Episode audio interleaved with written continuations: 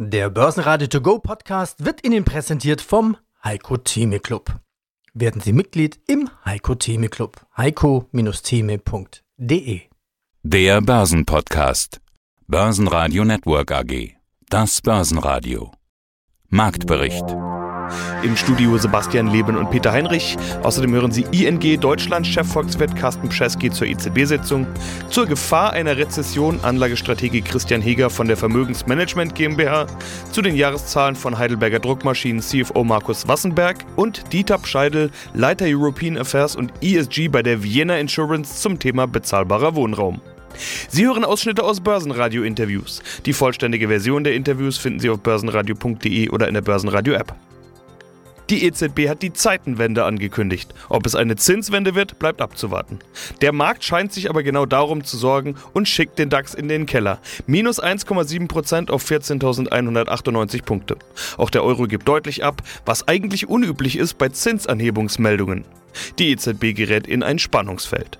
Auch der Dow Jones geht nach Eröffnung leicht ins Minus. Der ATX in Wien verlor minus 1,4% auf 3.316 Punkte. Der ATX Total Return auf 6.925 Punkte.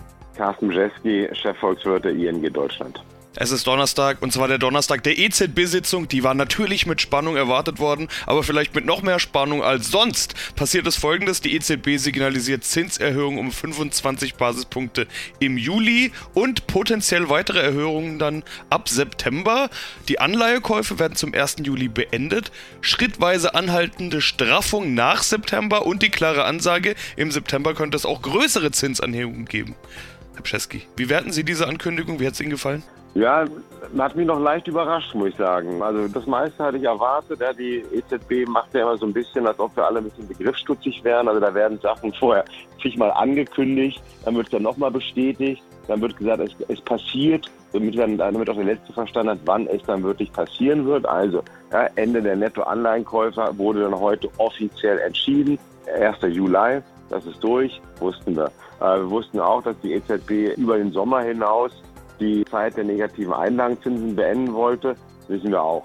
Was mich überrascht hat, war, dass es doch so deutlich nochmal buchstabiert wurde. Also 25 Basispunkte, 0,25 Prozent Zinserhöhung schon im Juli. Ja, eigentlich, ich würde sagen, in, in, in Stein gemeißelt. Also da müsste ein mega Unglück passieren, dass das nicht kommt. Es gibt eigentlich auch keine Luft nach oben im Juli für mehr als diese 0,25. Dann im September zu sagen, jawohl, da kommen dann nochmal 25 und eventuell dann noch mehr. Und auch über den September hinaus schon mal einen deutlichen Hinweis zu geben, da kommt eine Reihe von Zinsschritten.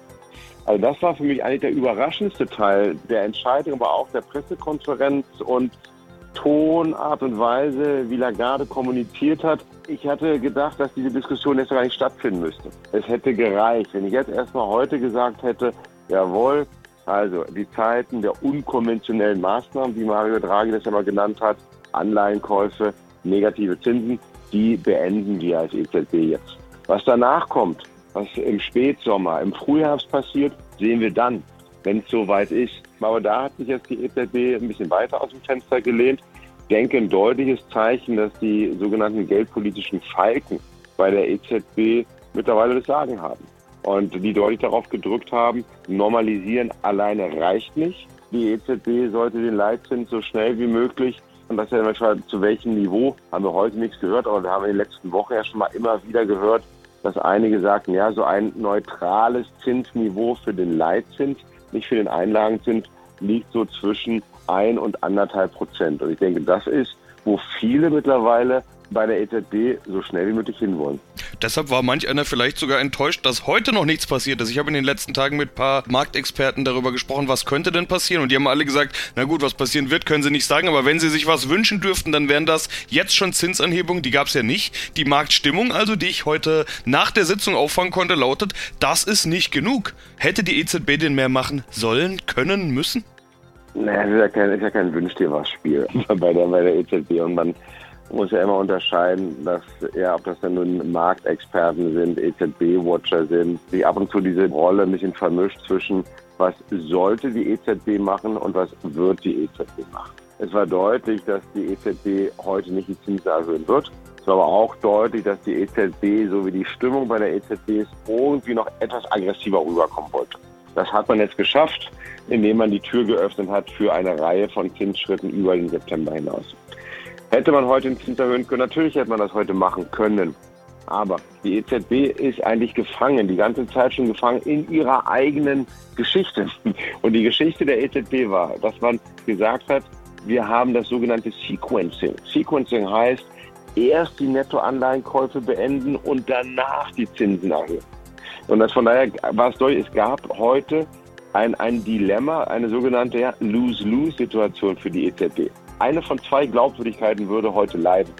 Entweder die Glaubwürdigkeit, um, um tatkräftig aufzutreten gegen die Inflation, oder aber die Glaubwürdigkeit, um vorhersehbar zu sein, um das zu machen, was man sagt.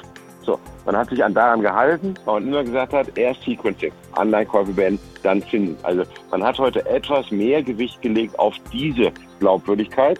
Die Glaubwürdigkeit als tatkräftige Inflationsbekämpferin. Die leidet natürlich heute ein bisschen, aber es war zu erwarten, dass es so gehen würde. Ja, mein Name ist Christian Heger. Ich bin bei der Vermögensmanagement äh, GmbH in Düsseldorf zuständig für das institutionelle Geschäft und dort auch für die Anlagestrategie. Ja, man bremst ja auch die Konjunktur aus und damit will man diese Zweitrundeneffekte ja auch ein Stück weit stoppen. Sie haben den bösen R-Begriff schon in den Mund genommen, Rezession. Das hört man immer häufiger. Die Stimmung ist wirklich schlecht. Marktteilnehmer, ja. Analysten, Experten, ganz viele meiner Interviewpartner, viele sehen eine Rezession oder zumindest schlechtere Zeiten auf uns zukommen. Ich meine, 2,8% Wachstum sind bei 8% Inflation jetzt auch nicht gerade berauschend. Äh, in unserem Telefonat vorhin haben Sie noch einen Satz gesagt, den ich bemerkenswert fand. Sie haben gesagt, wenn alle etwas erwarten, dann bekommt man das auch. Also so eine Art Herdendynamik. Wie meinen Sie das? Wenn alle über Rezession sprechen, kommt sie oder wie?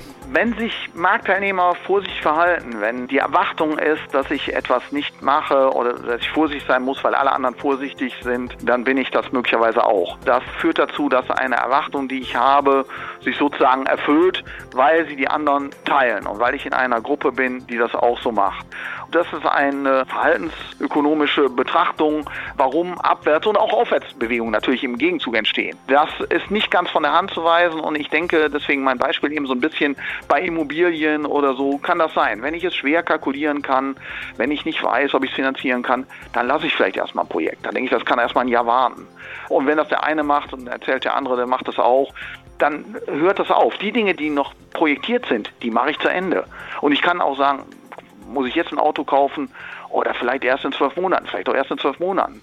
Und wenn das Unternehmen sehen, dann äh, schieben sie Investitionen aus, weil vielleicht die Finanzierung schwieriger geworden ist. Also Dinge, glaube ich, werden jetzt eher mal auf Eis gelegt, was sich zumindest bei den privaten Konsumenten, aber auch bei einem anderen Unternehmen abspielt. Das ist die eine Seite. Die andere Seite, wir wollen jetzt aber auch nicht zu pessimistisch werden vielleicht, der Staat kennt natürlich, oder Staaten kennen diese Problematik und es gibt natürlich immer noch große Fiskalprogramme, die jetzt weniger den privaten Konsumenten zugutekommen. Da gibt es auch ein bisschen was, wie Tankrabatte oder was immer wir da zählen.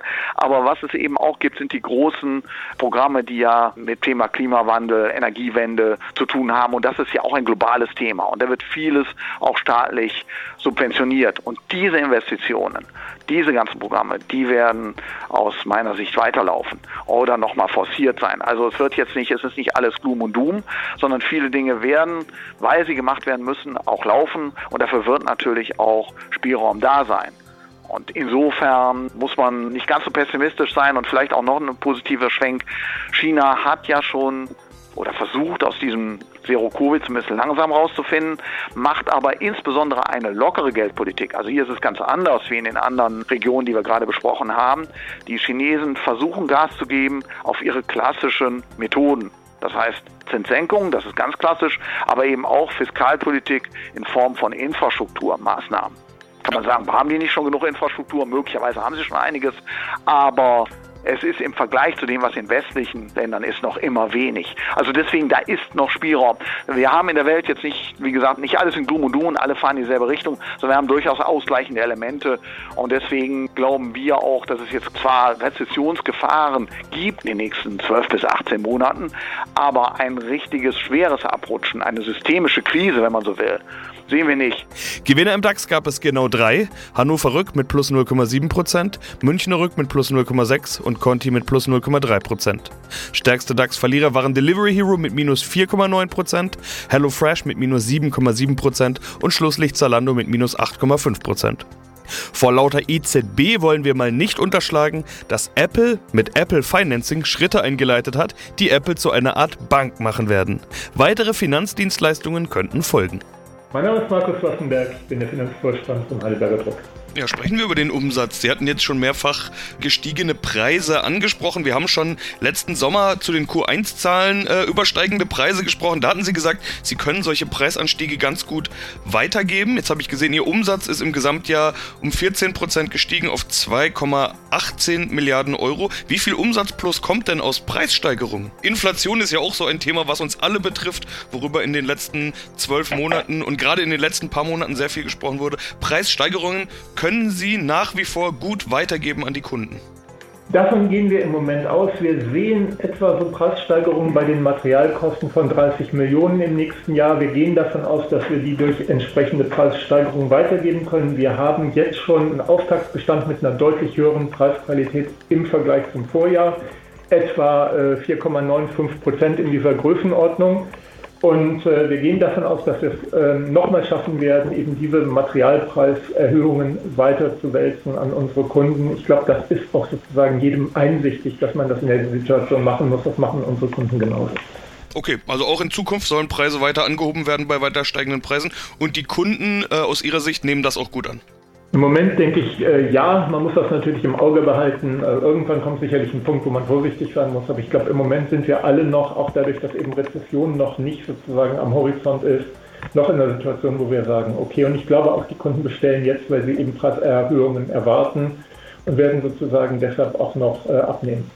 Kurzer Blick zurück, Sie hatten sich in der Vergangenheit von Verlustbringern getrennt, den Produktmix verbessert, die Kostenstruktur verbessert, da hatten wir in den letzten Interviews schon drüber gesprochen. Da sieht man jetzt auch an Ihrem Gewinn 160 Millionen Euro EBITDA plus 68 Prozent, auch unter dem Strich ein Plus, im Vorjahr war es noch Verlust. Die Maßnahmen waren also erfolgreich, das kann man als Fazit so erkennen, oder?